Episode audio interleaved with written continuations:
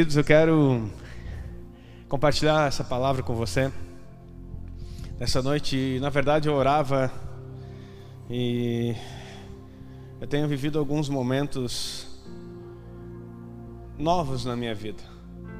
Eu eu acredito que eu vou ter que criar um novo aniversário, né? Além do 14 de dezembro, 31 de julho, que foi o momento em que eu achei que eu tinha morrido, queridos porque eu me vi em espírito fora do meu corpo.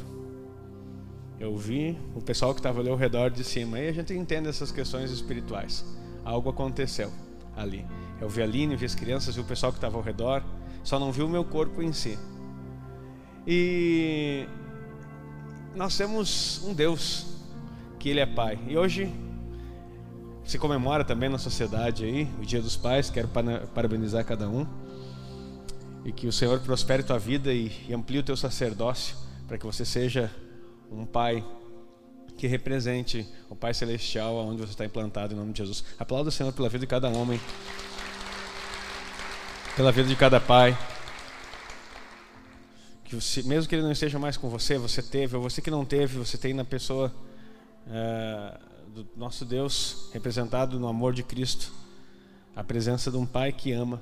E aqui, quando o pessoal falou que ia fazer esse teatro aí, eu lembrei do texto. E eu quero compartilhar com vocês dessas coisas novas. Um, um evangelho que o Senhor tem colocado no meu coração que estava que era para mim, compartilhar um pouquinho antes. O Fábio sentou comigo, deixa com uns cinco minutinhos no início do culto, foi tão bom de a gente sentar e ter assuntos espirituais para conversar. A igreja que que o Senhor está trazendo nesse tempo, a igreja do fim, a igreja do seu regresso, a igreja que vai reinar com Ele, é uma igreja que ela vai começar a se parar de se preocupar com, com coisas triviais e ela vai afinar a sua linguagem ao céu, diga amém. Isso tem sido mostrado muito claro para mim. Queridos, é, eu tinha uma certa, não um medo, mas uma apreensão a respeito da morte. Eu ficava pensando assim, como é que será que é, que é morrer? Eu não morri, estou aqui, graças a Deus. Mas como é que é? Será que essa questão da, da morte, será que dói alguma coisa? Será que acontece alguma coisa? Eu quero dizer para vocês, eu apaguei ali um tempo, mais de hora, diga-se de passagem, e, e teve aquela, tive aquela experiência de ver as pessoas um, numa altura como se eu tivesse mais ou menos, para você compreender, você sabe que eu sou uma pessoa, um homem não tão alto assim, né? Mas é como se eu olhasse mais ou menos dessa altura aqui e visse tudo que, como estou contemplando vocês assim. Era assim que eu me via.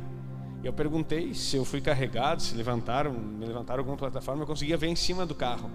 Eu conseguia ver por cima do carro e ver as pessoas mais ou menos nessa distância.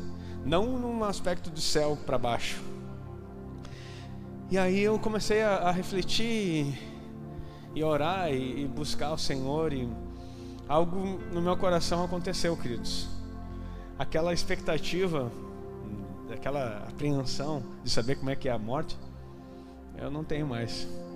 Porque eu acho que quando o Senhor nos recolher da forma que for, nós não vamos sentir nada. Você simplesmente vai. E uma coisa é certa, não tem inconsciência. O teu espírito nunca se desliga. Você nunca é desligado. E algumas coisas espirituais eu preciso começar a falar com a igreja e eu sei que a linguagem vai vai mudar, e conversava, como falei no princípio, com o Fábio aqui. Eu essa semana comecei a, a voltei a ler. E aí comecei ler, acho que eu estou lendo atrasado, estou lendo aí uma média quase que um livro a cada dois dias. E junto com audiobooks também, intercalando para não cansar demais mas tem aparecido para mim na pesquisa da internet coisas que Deus tem colocado. E queridos, eu estou surpreso. Até comentei com o Fábio e disse assim: onde que eu estava todo esse tempo? Que eu não tinha acesso a isso e não tinha visto. Queridos, o mundo espiritual e a vida com Deus, ela não é isso que nós estamos acostumados a, a, a, viver engessados. Eu não estou criticando a tua fé, glória a Deus porque você está aqui, diga amém. Você foi salvo, você foi é, transformado, mas isso é algo roubado de nós de uma forma muito terrível. Tem algo roubado de nós de uma forma muito terrível. Não sei se quando você olha aqui nesse teatro, qual é a tua sensação? Tá todo mundo aqui triste, chorando porque perdeu suas coisas. De repente chega uma mocinha que diz assim: Não, eu tenho Jesus, vamos orar. Daí ora, aceita Jesus, ei, que alegria! E tu olha assim, palhaçada, se for, quem dera que fosse assim, porque as coisas, a tribulação continua. Daí, até um brincou aqui, eu ouvi. Assim, vocês querem Jesus? Não, eu quero minha bola. Porque assim, ó, a gente quer a bola, a gente quer a coisa de novo. E parece que quando Jesus entra na vida, essa transformação não acontece. Porque tem pessoas que recebem Jesus aqui voltam para casa na mesma situação. Sabe por quê, queridos? Porque existem algumas coisas que nos foram ensinadas de forma errada a respeito da fé e que nós racionalizamos a fé. Aqui está falando, Jesus está dizendo para eles algo muito interessante nesse texto. Vocês vão ficar tristes, vocês vão chorar, porque ele estava para ser crucificado. E o mundo vai se alegrar, porque todo mundo está querendo que eu morra. Jesus falando. Esse aqui é a versão traduzindo para ti, né? É, tá todo mundo feliz porque sabe que eu vou morrer e querem me matar. Vocês vão ficar muito tristes, mas a, a tristeza de vocês vai durar um pouco, porque eu vou voltar para vocês. E ele não está falando da vinda que nós aguardamos, ele está falando da vinda que ele ia voltar ali. E aí, quando vocês me virem de novo, a alegria de vocês vai ser completa. E ninguém mais vai poder tirar a alegria de vocês. Gente, eu não sei se você está entendendo isso, queridos. Jesus está dizendo assim: ó, vocês vão me ver morrer, vocês vão sofrer, mas depois, quando vocês me verem ressurreto, o Cristo, não mais o Jesus, vocês vão se encher de alegria. E essa alegria ninguém vai poder tirar de vocês. Um do fruto, o fruto do Espírito é composto de a primeira deles é amor, alegria. O segundo, amor, alegria, amor, gozo, paz, longanimidade, benignidade, mansidão e assim vai indo dos nove gomos desse fruto. Mas Jesus está falando que há uma alegria que Ele instaura em você. Só que essa alegria não está no fato de você simplesmente conhecê-lo como um Jesus histórico, como um Jesus da religião, mas está falando da vida dele. E nós precisamos com, entender que há uma vida com Cristo que você e eu ainda não acessamos, mas precisamos acessar. Você sabia? Não sei se você. Hoje eu sentei com a Gabi, eu tenho tido umas conversas com a minha filha assim, rapidinho, às vezes ela senta ali, eu já converso. Porque eu estou o tempo inteiro lendo Bíblia, escutando livro, ouvindo pregação ou orando. Esse, é essa é a minha rotina. E que rotina boa. Né? Nunca tinha feito isso, mas estou fazendo agora, assim, nesse em tempo assim, integral, né? Eu tinha os meus momentos reservados, mas agora estou fazendo isso integral. E, e, aí eu sabe, às vezes vem uma aflição na minha cabeça, um negócio querendo dizer assim, tá, mas e, tu tem que fazer as coisas, a empresa, o trabalho, as, assim, quer saber de uma coisa? Tô nem aí para essas coisas. Porque eu podia ter ficado amontado na frente da minha casa lá. E eu não sei o que ia acontecer. A partir dali, até eu brinquei hoje, meu sogro foi lá, é dia dos pais, ele almoçou conosco. Diz assim: Não, sogro, eu estou feliz porque eu estou vivo. Ali numa moça bonita, daí ele disse: assim, ah, Imagina morrer, ficava toda a, situação de, de, de contas para pagar para a esposa. Assim, não, tem seguro. Aí ela ia ficar bem, ela ia ficar bem, uma, uma, uma moça bonita, ia poder casar de novo, né? ainda jovem, uma jovem. É, assim, mas eu estou feliz porque não morri. E se eu não morri, tem coisas de Deus para começar tudo de novo. Só que não sei se você percebe que as situações na nossa mente é, elas são muito rápidas. E nós, ontem eu ensinei para os jovens algo muito poderoso, falando a respeito até mesmo das é, de algumas coisas que eu posso até mencionar, que são coisas espirituais que são práticas espirituais que nós não desenvolvemos. Você já ouviu, às vezes, alguém dizer, certamente disseram para você, ah, não, não fica imaginando essas coisas, isso é bobagem. Quando tu pensava alguma coisa, já aconteceu de ser repreendido porque achar, ah, fica inventando essas coisas na tua cabeça, isso é bobagem. Quem já teve uma ideia, uma brincadeira, ou uma coisa que tu falou e compartilhou com um adulto e o adulto não achou muito legal e disse que os teus pensamentos, a tua imaginação era apenas uma bobagem. Já aconteceu isso contigo? Levanta a mão para me ver. Acho que com todos nós já aconteceu. Mas eu vou te dizer uma coisa, não sei se você percebeu. Quando você pega uma máquina, você pega um computador, um notebook, alguma coisa, um celular até mesmo, a memória está dentro desse aparelho. Tudo que ele tem aqui e o que é programado nele, para dizer, para falar, até mesmo aquele que você pergunta ali, seja no Google, seja na, Alexa, quando você pergunta, ele sabe exatamente responder, porque alguém programou isso aqui dentro. Agora, eu não sei se você começou a perceber, e isso foi algo que deu um estalo muito intenso na minha vida nesses dias. Você já percebeu que a tua imaginação é algo sobrenatural? O teu pensamento é sobrenatural. Por isso que a Bíblia diz: assim como você imagina, assim você é.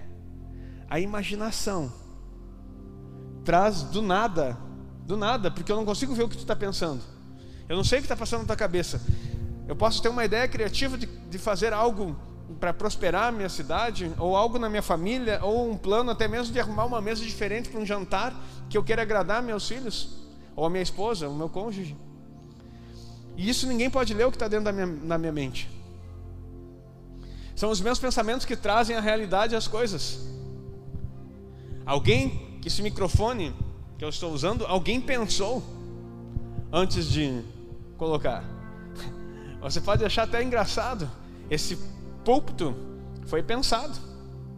Todo o desenho foi pensado e desenhado.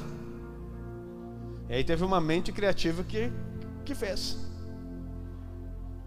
Alguém com habilidades fez. Mas alguém pensou, projetou. Cada espaço, cada canto dessa igreja, cada prédio, disposição da cadeira, banheiro, tu andar na sala, do jeito que tu pensar no banheiro, foi pensado. Alguém sentou e pensou. E só existe porque foi pensado antes. E quando essas coisas que não existem trazem existência, está mostrando o poder criativo de Deus. Sabe por que, que Satanás odeia tanto você? Porque a ele foi dado todo o poder e toda a glória e todo o governo sobre o mundo. E ele não se contentou com tudo que ele tinha na mão. Isso no mundo pré-adâmico, antes de Adão existir. Quem governava eram os anjos e Satanás era um sacerdote. Satanás era um sacerdote, não era músico, como alguns dizem por aí. Ele era sacerdote. E ele tinha a estola sacerdotal, as doze pedras. Que, um, que a história sacerdotal, lá em Levíticos, mostra. Ele tinha isso.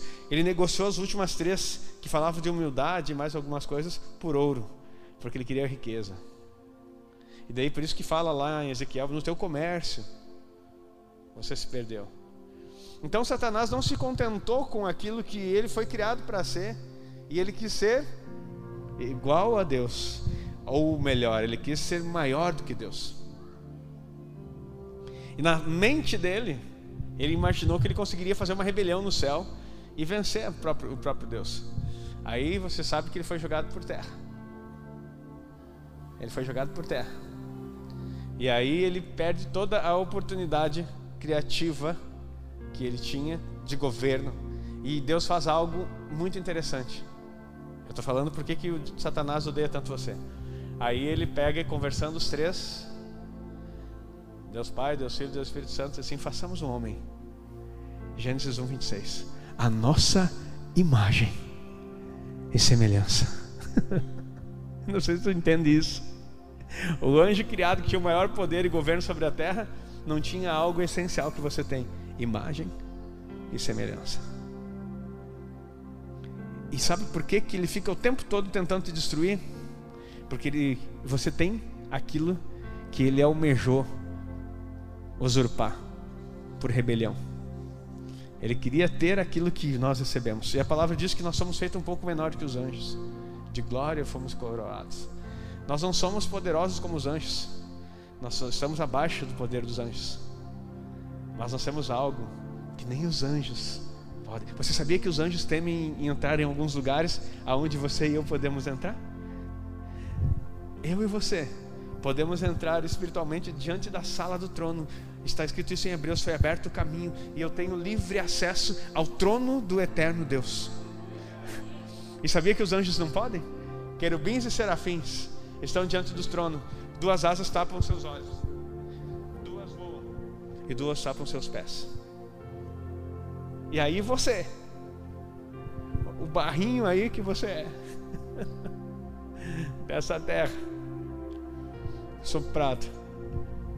Deus diz que você pode entrar diante da presença dEle, porque em você habita o Espírito Santo de Deus.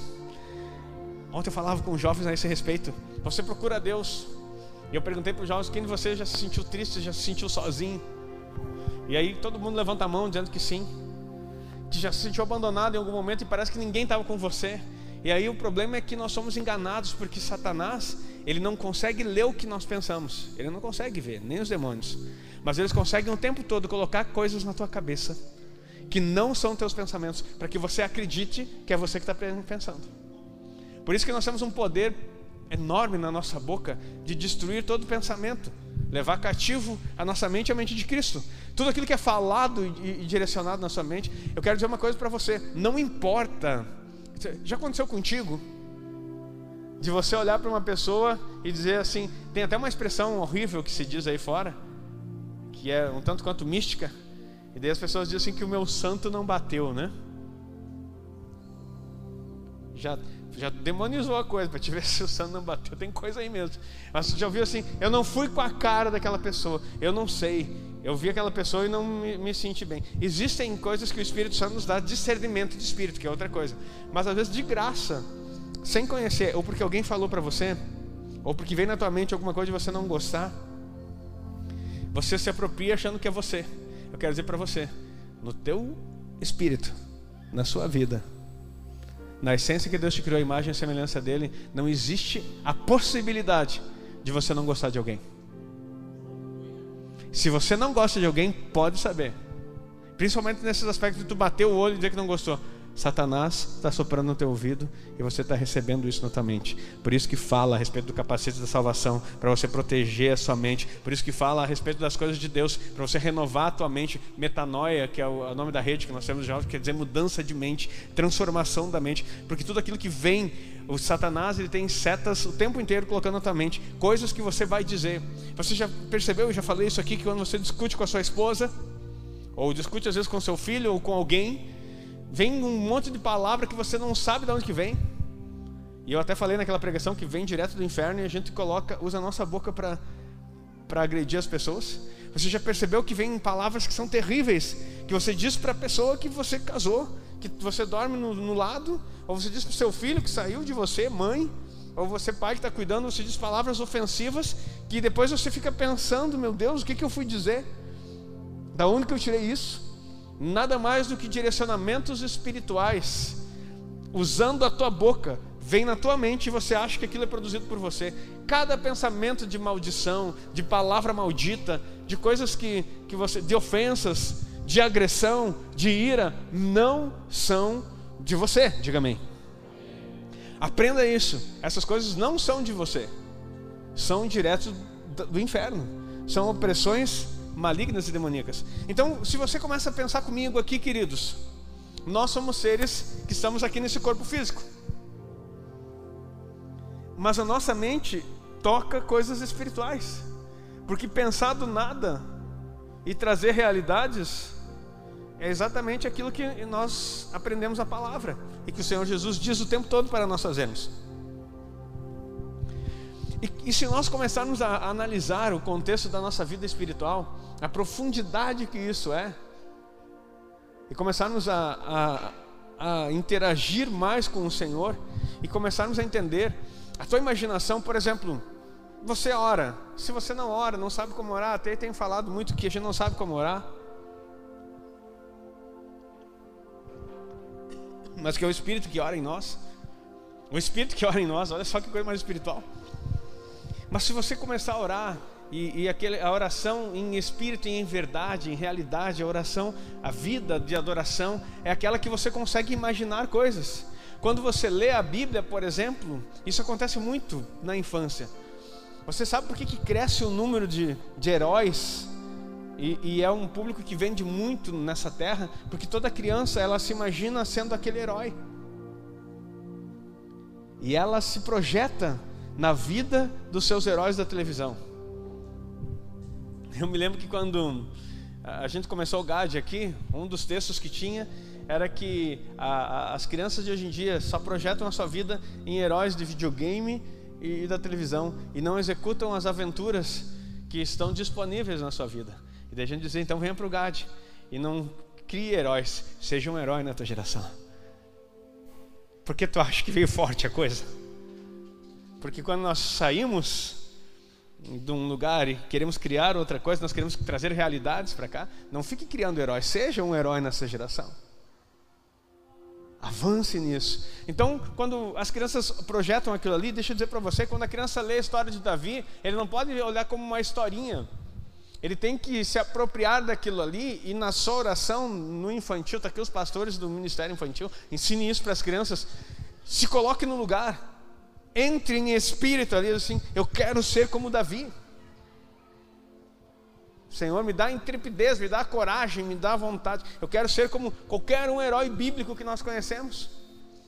Se projete nisso e coloque sua mente a imaginar. Quando você orar por uma necessidade, ontem eu estava explicando que, que existe a parte física, existe a parte espiritual que Deus já realizou. E tem a, a física que nós precisamos nos apropriar. Só que a gente não faz isso. Deixa eu pegar aqui o um negócio. Vou sair da câmera.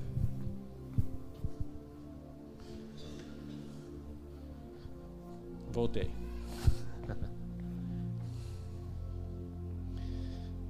Se eu pego uma caixinha dessa aqui e digo aqui, Laura, estou te dando isso. Estou te dando a caixinha. Agora é sou eu. Pode levar. Ela pegou uma caixinha. Traz de volta aqui, minha irmã, por favor. Se eu digo, Laura, essa caixinha é sua. E ela se alegra e diz ali para a Aline, diz para Tanara, olha só, ganhei a caixinha, que maravilha.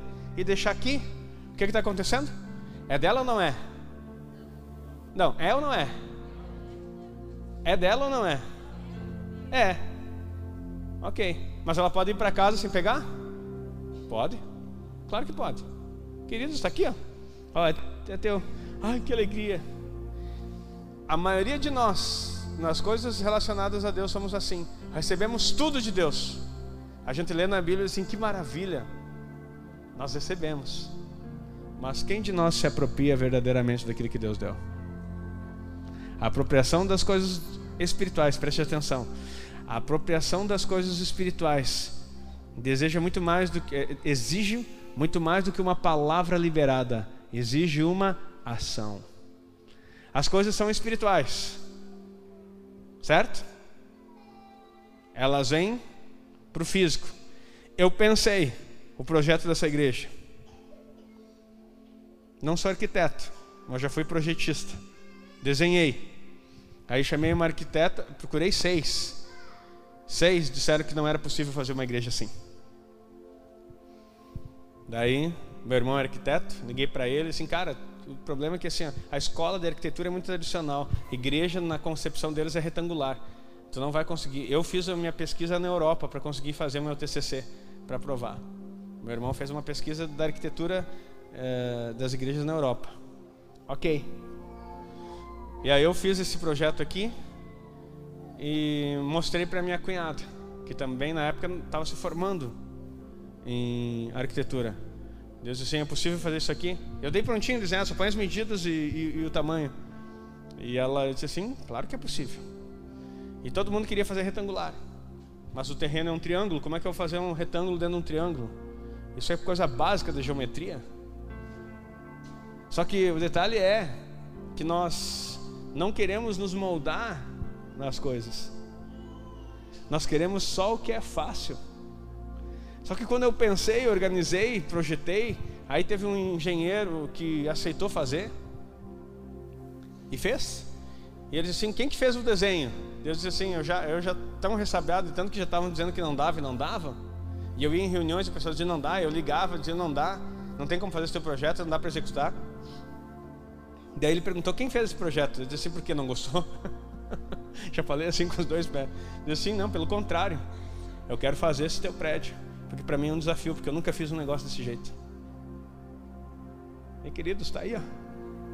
Aplauda o Senhor. Porque as coisas que estão na nossa mentalidade se realizam. E se nas coisas físicas se realizam, nas espirituais você precisa se apropriar. Você precisa entender. A Bíblia fala que está tudo disponível nos lugares celestiais. Tudo disponível nos lugares celestiais. Coloca para nós ali Efésios 2:6.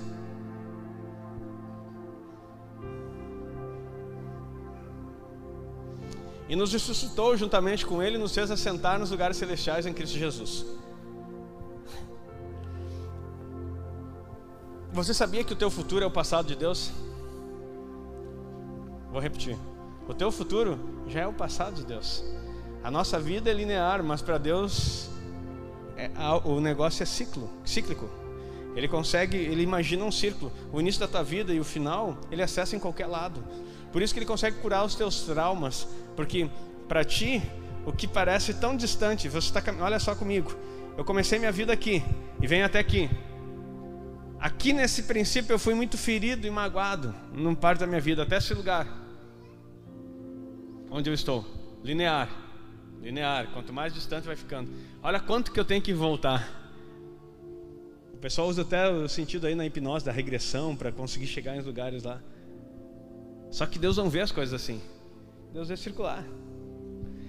Se isso é um círculo, um lugar onde eu estou agora, não tem diferença do lugar onde eu comecei. Está entendendo? E ele pode acessar por qualquer lado. Se você pegar a tua aliança e olhar, qualquer lado, o lugar onde você começar, a distância para ele mudar e organizar é a mesma.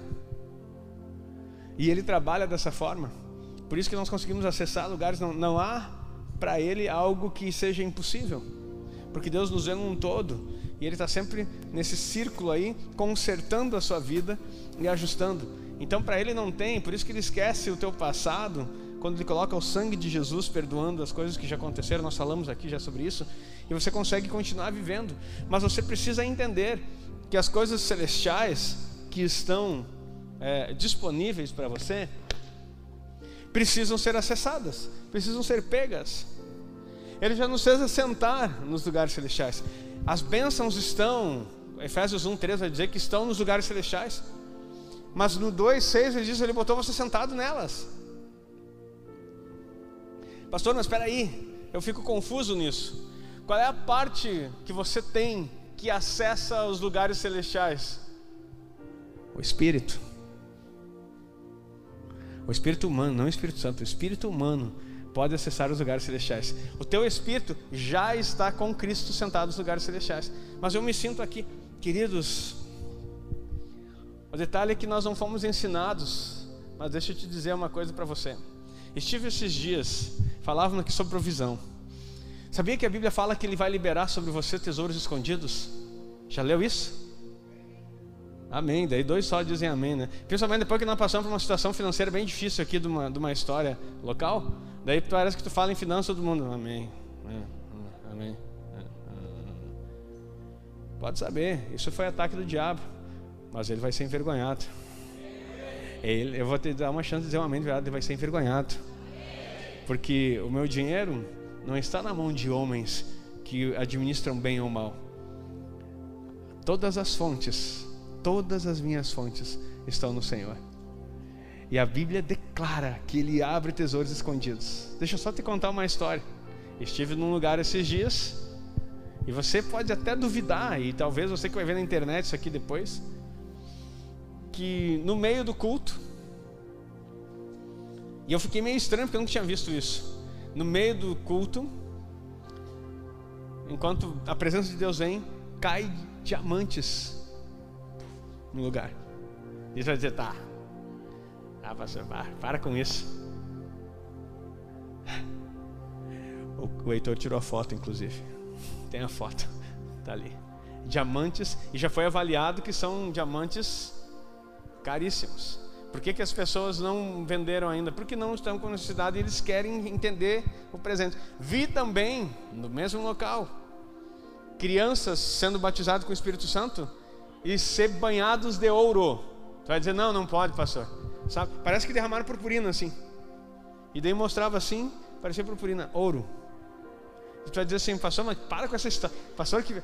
queridos, eu sou pastor nascido numa igreja batista tradicional que não acreditava nem no Espírito Santo. que achavam que as coisas tinham cessado. Mas eu estou falando para você que o nosso Deus não se pode colocar numa caixinha. Ele pode fazer chover ouro do céu se ele quiser fazer. Ah, pastor, então vamos orar agora porque eu estou precisando que a coisa está ruim lá. Não, queridos, não é assim. Porque a manifestação do poder de Deus vem quando você busca Deus e não as coisas que Ele pode te dar. O problema é que quando nós recebemos o que nós queremos, nós esquecemos do Deus que nos presenteou. Queridos, eu vi, o Heitor estava junto, tirou foto. Viu também, viu também. Quem viu aquele dia diamante caindo do céu? Olha, aí, olha, olha ao redor, pessoal. Eu levei, tem um monte de mentiroso junto comigo, então se é mentira, né? Gente do céu. E isso, daí eu disse assim, não, mas... aí orando, né? E nessa semana, depois das coisas que aconteceram, eu, eu tive acesso a oito livros, oito livros que eu não sabia que existiam as pessoas, oito livros de pessoas diversas, pessoas do México, pessoas do, do, da Espanha, pessoas da Inglaterra, pessoas dos Estados Unidos, pessoas da África, não sei da onde, pastores. E todos começaram a falar a respeito da mesma coisa. Nós somos seres espirituais. E a nossa vida não foi criada para ficar presa nessa terra. Nós podemos acessar os lugares celestiais. Nós podemos ir diante do trono do Senhor. Nós temos que entrar nos tribunais celestiais. Todos falando a mesma coisa. E, assim, estive em vários cultos aonde caía ouro do céu, caía diamante do céu, caía pó de ouro. Eu dizendo assim, ó, queridos, é impossível. Eu estou falando de livros em espanhol e em livros em inglês que eu não tinha acesso e que ninguém me indicou. Que eu fui ler e fui dizer assim, ó, não pode que e assim, ó, 2011, 98 era os mais antigos, 98 para cá, 2011, 2007 2020, 2019, coisas acontecendo no mundo, aonde Deus está sinalizando que Ele quer trazer coisas poderosas. Nesse final de semana eu não escutei ainda, mas estava dando um que falando, um pregador ali lá no, no, na igreja do pastor Luiz Hermínio, e falando a respeito da, da, da transferência de, de riqueza que vai acontecer no final dos tempos. Deus está movendo algumas coisas, mas não se preocupe com valores, se preocupe se tua vida está nele. Se preocupe se tua vida está nele, porque o que, que, tem a ver isso com a palavra que nós lemos aqui no início, pastor? Tudo. Presta atenção. Você é alegre com o Jesus que você tem? E eu acho tão lindo quando a pessoa, o pastor pergunta assim: tem alguém feliz com Jesus aqui hoje? Essa pergunta não se faz. Tu não tem que estar feliz com Jesus hoje, tu tem que estar feliz com Jesus sempre. Ou ele é tua alegria ou não é. Tu vai passar por um momento de tristeza, sim, mas algo habita em você. Esse Deus, ele habita no seu interior. Com o Espírito Santo vem morar em você, aqui em você. O Espírito Santo está em você. A gente cantou isso um monte de anos. Quero que valorize o que você tem. Ele está em você. O Espírito Santo está em você. Mas só cantávamos, mas sem entender o que está dizendo. Ele está em você, no seu interior, ele habita em você. Deus não está distante, ele está dentro de você. Não é Deus, mas ele está dentro de você. Diga amém. amém. Pastor, mas ele está dentro, por que, que eu passo por tanta situação? Quanto tempo você se comunica com Deus que está em você? E já, já, você já percebeu que no momento que a gente vai se comunicar, a gente se desespera e começa a gritar para um Deus como se estivesse tão longe. Ah, Deus, olha para nós, tu nos abandonou aqui nessa desgraça. Olha o jeito que nós temos. Tem misericórdia. A tua palavra diz: se um povo se chama pelo teu nome, confesse, humilhar, orar, se arrepender dos seus maus caminhos. E daí tu começa a fazer uma coisa assim, daí o Espírito Santo está dentro de você. Ei, tu está gritando para quem? Eu estou aqui tal tu falar comigo, em vez de ficar gritando para cima, como se o pai tivesse culpa de alguma coisa? E aí a gente faz campanha, e a gente faz não sei o que de oração, e ora, e ora, e ora, e ora, e Deus está sempre tão distante. E aí sabe o que acontece? Essa seta dos você pede e não recebe. E daí o que, que vem na tua cabeça? Viu? Se Deus gostasse de você, se Deus fosse isso que dizem que Ele é, você já tinha recebido. Mas Ele não é aquilo que estão dizendo. Sai da igreja. Para com isso. Que bobagem. Que infantilidade. Para de acreditar assim, não é assim que as coisas acontecem. Deus não é desse jeito. E o pior é que isso é ensinado dentro da igreja. Você tem que crer. Não, está passando por uma situação difícil? Não, é Deus está trabalhando em você. Deus está trabalhando em você. Não está não, querido. Deus não usa o mal para trazer o bem para ninguém. Vou repetir: Deus não usa o mal para trazer o bem para ninguém, porque Ele é bom. Deus é bom. A palavra diz: provai e vede que o Senhor é bom. Tá, mas é que eu já li, outro pastor falou, não interessa o que outro pastor falou, talvez até se eu tenha falado, não tem nada que Deus possa fazer punitivamente para você que seja doença, enfermidades. Não existe isso, ele não pode fazer, vai contra quem ele é. Mas por que, que essas coisas vêm? Toda doença e toda enfermidade vem de Satanás. Mas não pode, pastor. Eu já vi crentes, pastores morrer, morreram com enfermidade. Enfermidades é algo espiritual, demônios agindo no corpo da pessoa. Doenças são distúrbios no corpo humano, células, órgãos. Então, doenças e enfermidades. Sabia disso? Agora, Isaías 53 nos dá uma boa notícia. Todas elas já foram levadas. Ele levou sobre si nossas doenças, nossas enfermidades. E por que, que nós não melhoramos, pastor? Por causa que nós não recebemos, porque nós não nos apropriamos. Tudo isso está disponível nos lugares celestiais. E como é que nós nos apropriamos? Pedindo para Ele? Peça.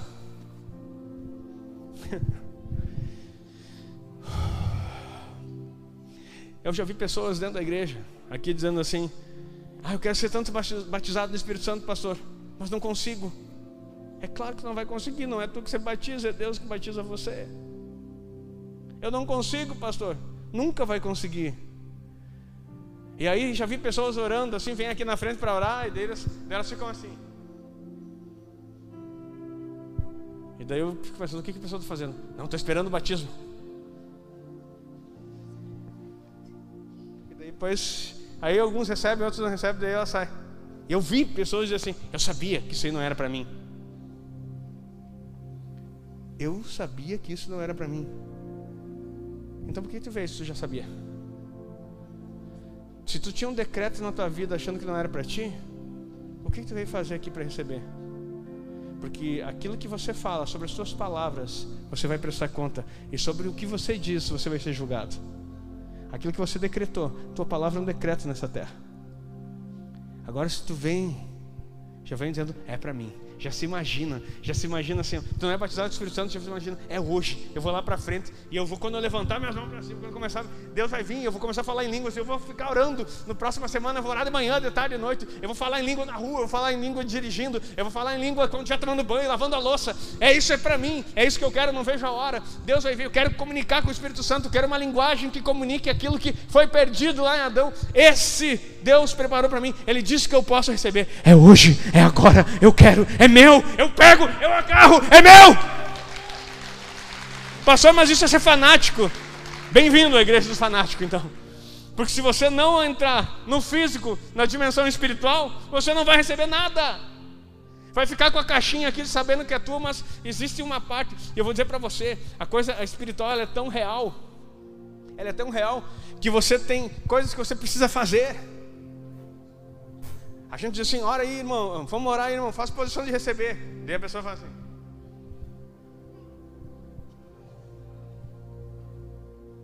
Imagina tu dar um presente para alguém. Tu chegar uma coisa que custou para ti. E que tu fez com tanto carinho, com todo amor. Daí tu assim, ah, estenda a mão aí que eu quero te dar um presente. Dá vontade de jogar na cara. Perdão, Senhor. Tira essa ira do meu coração. Foi só uma brincadeira, Deus sabe. Agora, pensa numa criança que quer um brinquedo que quer muito.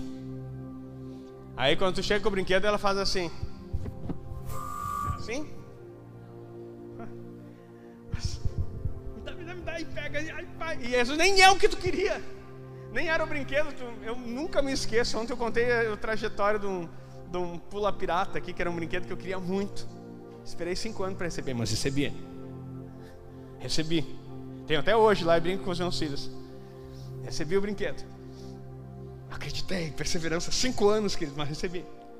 E eu me lembro que uma vez o meu pai trouxe umas caixas e estava encaixotado aquilo e eu achei que fosse.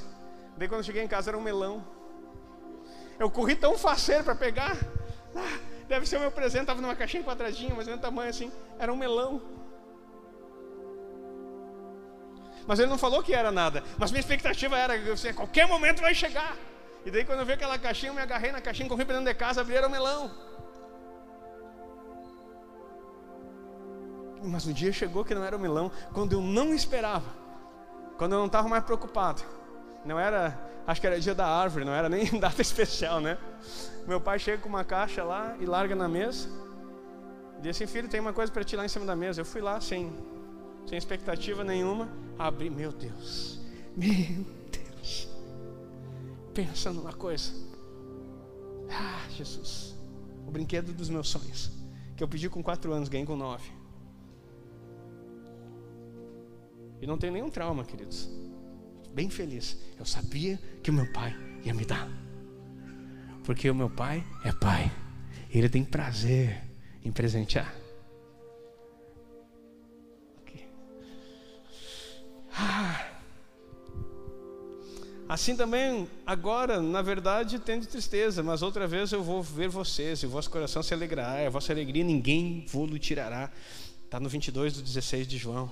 Ninguém vai tirar a alegria. Quando Jesus vier na tua vida, ninguém pode tirar a tua alegria. O ladrão da alegria, ele pode tentar, mas a alegria não está nas coisas que você tem, a alegria está na vida de Deus em você. Ele habita em você. Deus habita em você. Pastor, mas eu não sinto isso. Claro que não sente. Porque o sentir disso é uma mudança de mentalidade, é um treinamento, é um desejo, é uma conversa constante. E eu já vou te ensinar no final do culto aqui como é que faz. Dá um glória a Deus aí, irmão. Parece que tu ficou triste. Eu te ensinar como é que faz. Você vai começar a treinar. Porque existem coisas práticas de como fazer. Li outro livro essa semana. Uma pessoa foi curada em 40 minutos. Naquilo que 10 anos de terapia não conseguiu. Porque eles aprenderam a perdoar. Vou te contar uma coisa, outra coisa que falaram para você que perdão não é aquilo que te ensinaram. Se o teu pastor te ensinou sobre perdão, te ensinou errado. Misericórdia, Jesus. Mas ainda bem que a gente está aqui se arrependendo, nasce de novo, tudo de novo, tudo de novo. Ah, só teve um pastor, né? Mas ele certamente ensinou errado. a, gente, a gente ensina conforme a gente recebe. Mas aí tem aquilo que Paulo, eu gosto dessa frase, o que recebi do Senhor também vos entreguei. entreguei. Então, com certeza, aquilo que eu tenho recebido, estou entregando para vocês. Mas o perdão não é uma atitude, nem um sentimento. Perdão é uma pessoa. Esse se chama Jesus, Cristo em você. O perdão é vida de Cristo. Não é atitude, não é sentimento. É Cristo que faz. E quando você acessa Cristo, você acessa aquilo que ele fez, não é o teu. O problema é esse, nós queremos perdoar a nós. Imagina uma, uma moça, um exemplo muito trágico e muito cruel, mas uma moça que foi violentada na sua infância. E não por pessoas estranhas, dentro dessa própria família. Imagina a dor, a angústia, a tristeza e aquilo que ela carrega no seu coração. Ou um menino, tanto faz. Aí você chega na igreja assim, ó, queridos, perdão não é sentimento, é uma atitude, perdoe. E daí a pessoa até se convence, é verdade, porque sentimento, se o perdão fosse sentimento, eu tinha que de novo me retratar com essa pessoa que abusou, que fez toda aquela coisa, e daí relacionar de novo, aquela coisa de, de voltar a ter laços. Aí seria um sentimento de, de voltar aquilo que foi rompido pela, pelo erro e a perversão de um adulto. Coisas profundas aqui. Então é uma atitude. Então vou, vou, eu decido perdoar. Ok, aí eu perdoo. Daí você age nesse perdão. E você já percebeu que muitas pessoas tiveram atitudes de perdão e voltaram a ter problemas? Voltaram a ter problemas? Voltaram a ter problemas? Mesmo agindo em perdoar? Sabe o que, que o perdão legítimo acontece quando você pensa naquele que no teu ofensor e não te dói mais nada e não vem nem a lembrança do, do que aconteceu. Porque algumas pessoas, se o perdão é uma atitude, a gente usa até uma seguinte situação: é uma cura. E cura deixa cicatrizes. Você vai lembrar da cicatriz, mas não vai doer mais. Eu já ensinei isso. E é uma verdade. Mas esse é o perdão humano. Agora, acessar o perdão que é Cristo, você não se apropria daquilo que você está produzindo. Você se apropria daquele que Ele falou lá na cruz: Perdoa, Pai. Eles não sabem o que fazem. o teu Salvador passou por toda a ofensa, por todo por toda tribulação, por todo sofrimento e ainda carregou todos os teus pecados, enfermidades, doenças, transgressões, maldições, tudo ele se fez maldito por você. E ainda quando chegou na hora que ele podia pedir alguma justiça, ele simplesmente disse: Perdoa, Pai. Eles não sabem o que fazem. E sabe o que acontece? É esse perdão que a vida de Cristo produz em você. Não se trata de você perdoar alguém, se trata de Cristo perdoando. E quando Cristo entra nisso e traz o perdão, não fica nem cicatriz. Você pode olhar e não vai ter dor alguma, não vai ter lembrança, vai ter cura completa. Você está entendendo o que eu estou dizendo aqui? Eu sei que são coisas bem diferentes do que a gente tem aprendido, né? Mas glória a Deus, porque o nosso Deus não é um Deus de tradições, ele é um Deus de revelações e profundidades. Profundidades. Queridos, então Deus tem muita coisa para te dar. Eu nem sei se eu estou pregando hoje ou se eu estou conversando contigo. Mas eu preciso falar daquilo que está palpitando no meu coração. Você precisa se relacionar com esse Jesus. Você precisa se relacionar com Cristo em você, com esse Espírito Santo que está em você. Você precisa entender eu sei que agora num culto público, num culto da família, no domingo é difícil isso aqui com coisas para aprofundar num seminário. Mas você precisa entender que o teu corpo, a tua vida nesse lugar. Eu vi uma experiência, não tive, mas vou começar a orar. Agora eu aprendi como é que é os negócios, vou começar a orar. Já contei um testemunho aqui do Tribunal Celestial que eu orei uma vez. A primeira vez que eu entrei no Tribunal Celestial para orar e requerer alguma situação minha. Eu orei na noite antes de dormir. Antes de acordar, quando eu acordei, já estava uma mensagem no meu WhatsApp: resolvida a situação. Essa não tem, não tem, não tem explicação. Era um não dito já, e eu já estava ansioso com um não. Daí levei isso para a corte celestial, orei. Antes de eu acordar, enquanto eu dormia, Deus resolveu a situação. Eu podia falar aqui a respeito do teu espírito, que o sono foi dado para uma outra coisa. Deus pode te levar em lugares, enquanto você está dormindo, Ele quer que o teu espírito visite o céu, visite as nações onde você vai ir, quer que Ele quer te mostrar em sonhos, enquanto você, em espírito, não em sonhos, em espírito quer te levar nos lugares na cidade onde precisam ser quebradas maldições. Ele quer levar nas famílias, em espírito, que precisam de socorro. Ele vai dizer, pastor, que loucura é isso? Isso é o Jesus que você serve e que a gente não conhece ainda. Mas que nós, quer dizer, que nós estamos começando a conhecer, diga amém. Enquanto você dorme, você pode ser levado em espírito, porque teu espírito nunca dorme. Teu corpo e a tua alma descansam, mas o teu espírito pode ser levado por Deus em diversos lugares. E quando você acorda, você sabe exatamente o que fazer. Queridos, nós vamos entrar nesse nível, diga amém. Nós vamos buscar essas coisas como quem busca a coisa mais preciosa da nossa vida. Deus traz soluções. A palavra de Deus diz que quando o Espírito Santo viesse, ele informaria você todas as coisas e faria lembrar de tudo que ele tinha dito. Então o Espírito Santo tem duas funções: lembrar o que Jesus falou e falar as coisas novas que você não conhece. Isso tem revelação de coisas que você não faz ideia que o Espírito Santo tem para trazer para você. Amém? Outra coisa que 1 João diz assim: ó, e vós que tem o Espírito, vocês não precisam que ninguém vos ensine. Daí a pessoa, já vi gente dizer assim, é, eu não preciso de mestres na igreja, porque o Espírito Santo está em mim. Não, o que ele está querendo dizer assim, ó, você não precisa que ninguém, nenhum homem te ensine as coisas, porque você tem o Espírito de Deus e quem te ensina as revelações, as profundidades é o próprio Deus. Você já começou, você tem que ler a Bíblia de, um, de uma forma diferente a partir de hoje. Você já leu Ezequiel? Ezequiel é um homem que me intriga. E eu não gostava muito de ler Ezequiel, porque eu ficava, era muito simbolismo. Assim como Apocalipse. E eu comecei a perceber que Ezequiel era um homem como você e eu. E ele tem visões. Anjo vem e fala com ele, diz assim: vem para cá, mede um rio. Ele tem uma visão de um rio, e ele tem a visão do novo templo, e recebe todos, ele recebe a planta do novo templo, em visão. Arrebatado em espírito. E tu vai dizer assim: não, mas pera aí, é que era Ezequiel, né, pastor? Não, eu garanto que, como eu, eu nunca tinha raciocinado isso. Talvez você, queridos, eu estou abrindo meu coração para você aqui. Eu nunca tinha raciocinado isso. Ezequiel, tudo que ele escreveu, ele foi levado no espírito para ver. Daí tu faz isso, mas é claro, pastor, não sabia. Não, acho que não está entendendo o que eu estou querendo dizer assim. Um homem como eu estava deitado, e daí ele sai do corpo no espírito e um anjo vem e conduz ele como é escreve isso aqui, mede isso aqui. Olha lá, mede um rio de 500 côvados. E mediu, e daí foi indo, águas mais profundas. De repente aquele rio não dava para nadar, só atravessando a nada. Escreve isso, escreve aquilo. E, e acontecia isso aí, e depois ele voltava e continuava sendo Ezequiel no dia a dia e comunicava as coisas. A boa notícia é que isso não encerrou em Ezequiel. Deus procura homens e mulheres que estejam dispostos a entrar nele e viver nele de uma forma diferente. Sabe que eu ouvi assim, ó, andai no espírito. E eu ficava pensando como é que é andar no espírito? Vivei no espírito. Está tudo isso no Novo Testamento, várias vezes me ensinando, dizendo: ande no Espírito, vive no Espírito.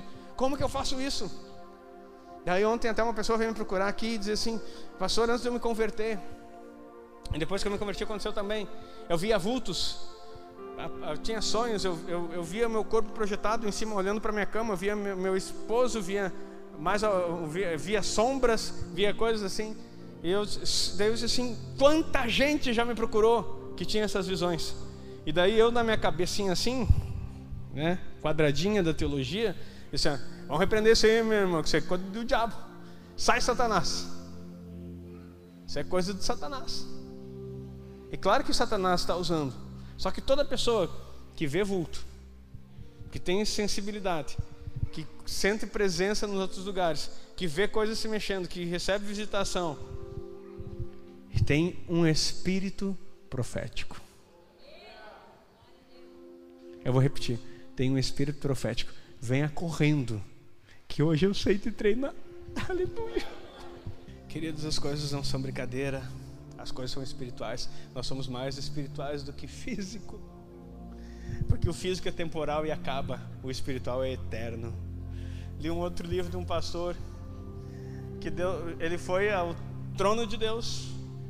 Jesus pegou ele pela mão e disse assim: Deixa eu te mostrar como é que é a eternidade. Queridos, eu leio Bíblia há muito tempo. Eu sou um estudioso da Bíblia. E tem coisas que tu pode dizer assim, ah, pastor, mas o senhor está acreditando em tudo agora. Não, eu estou acreditando em aquilo que eu nunca tinha visto. Que alguém falava. E tinha coisas que eu tinha, quando eu escrevi o livro Mundo Espiritual, que alguém, até um amigo me mandou, um, assim, da onde, o que, que tu, de onde tu tirou essas ideias? O que, que tu está fazendo? Por causa que Deus estava me abrindo algumas coisas do mundo espiritual, mas que eu tentava através da pesquisa. Agora eu sei que tem outros acessos, mas ele falando que ele foi levado na eternidade, queridos, e ele falou de coisas da eternidade que eu sei que existe, que eu nunca vi, mas que já foi revelado na palavra. E eles assim, e Jesus me levou para tal lugar assim, e assim o negócio era dessa forma. Eu digo assim, meu Deus do céu. É possível em espírito, até e daí ele diz que pediu para Deus para não voltar mais. E daí na hora veio o sentimento, lembrou do trabalho, da família, dos filhos, da esposa. Ele disse: Não importa, eu quero ficar aqui já contigo.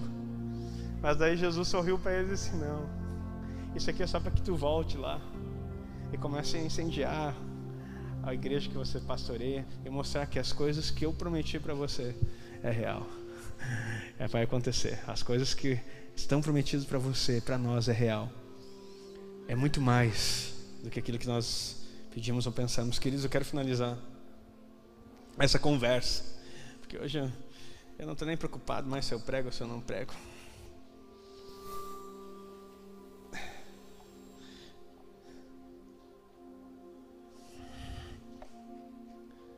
Mas existe algo.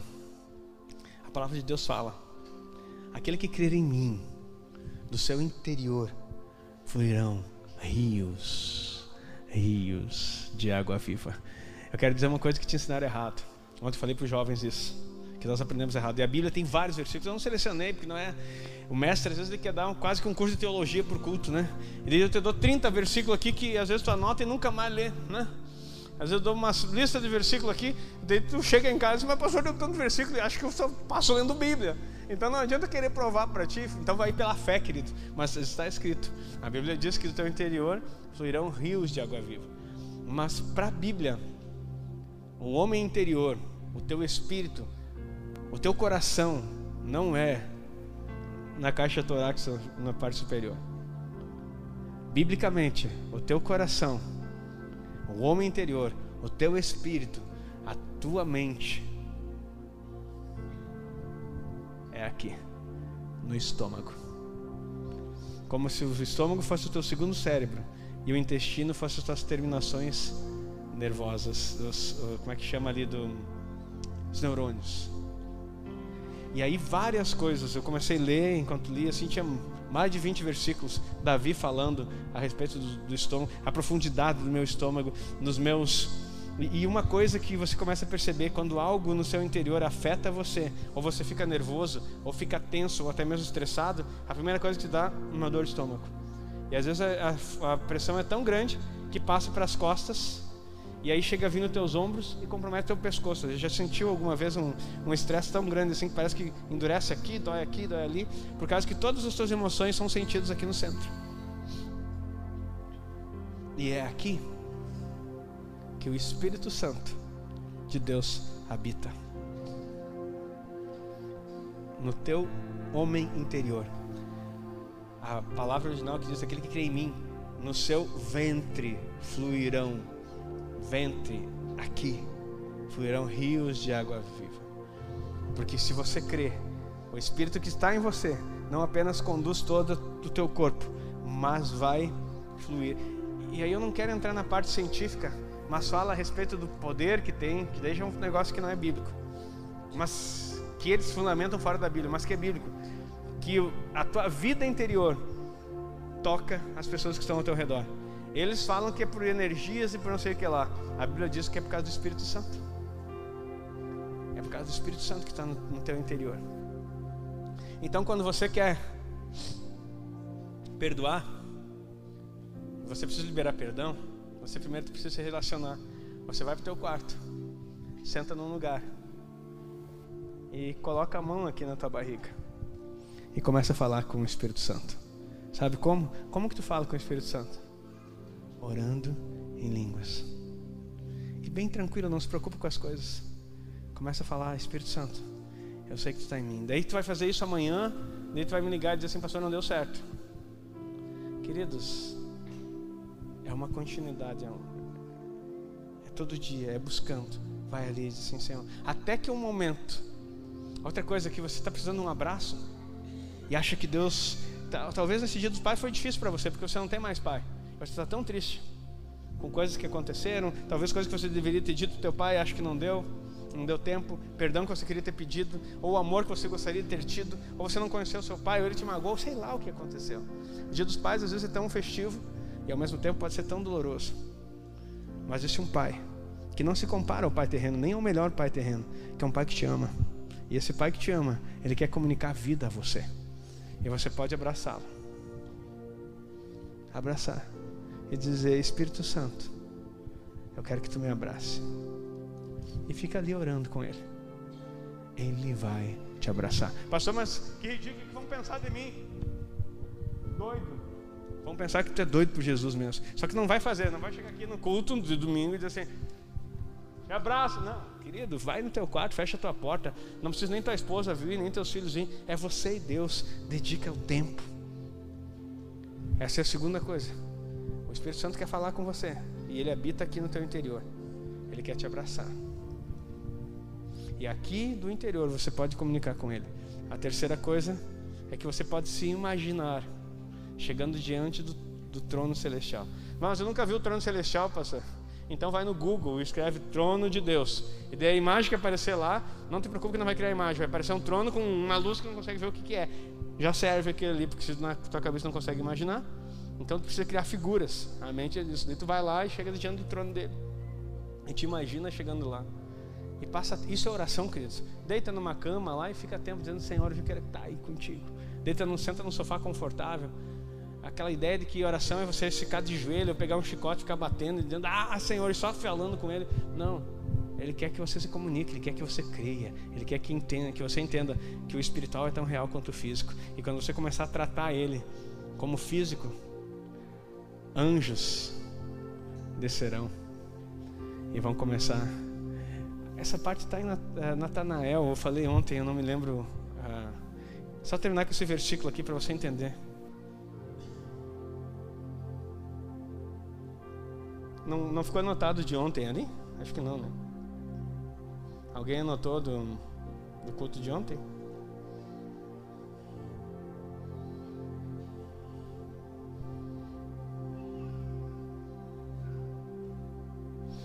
É, João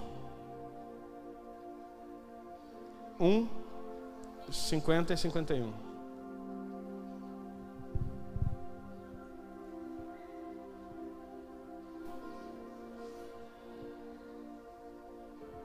João 1. Jesus respondeu e disse-lhe: Por que te disse, vite debaixo da figueira, cres? Coisas maiores que essa verá. Aqui, Natanael veio se apresentar para ele. Jesus disse: Eis um homem que não há dolo algum.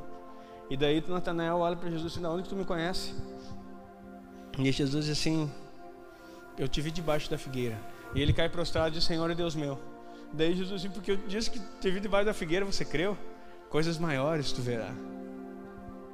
E disse-lhe: Na verdade, na verdade vos digo que daqui em diante vereis o céu aberto e os anjos de Deus subindo e descendo sobre o filho do homem. A gente lê esse texto e assim: Ah, que legal, né? Daqui em diante você vai ver. Vereis, vereis é plural. Não é tu vereis, né? Está relacionado a vós. Então vocês verão os céus abertos e os anjos subindo e descendo. Então quero dizer para você, Jesus não está escondido para que você não possa ver. Os anjos não estão escondidos para que você não possa vê-los. Você simplesmente precisa tirar essas escamas da incredulidade e da sociedade que diz que Deus é religião. Deus é relacional, é um espírito que se comunica e escolheu habitar em você. Amém?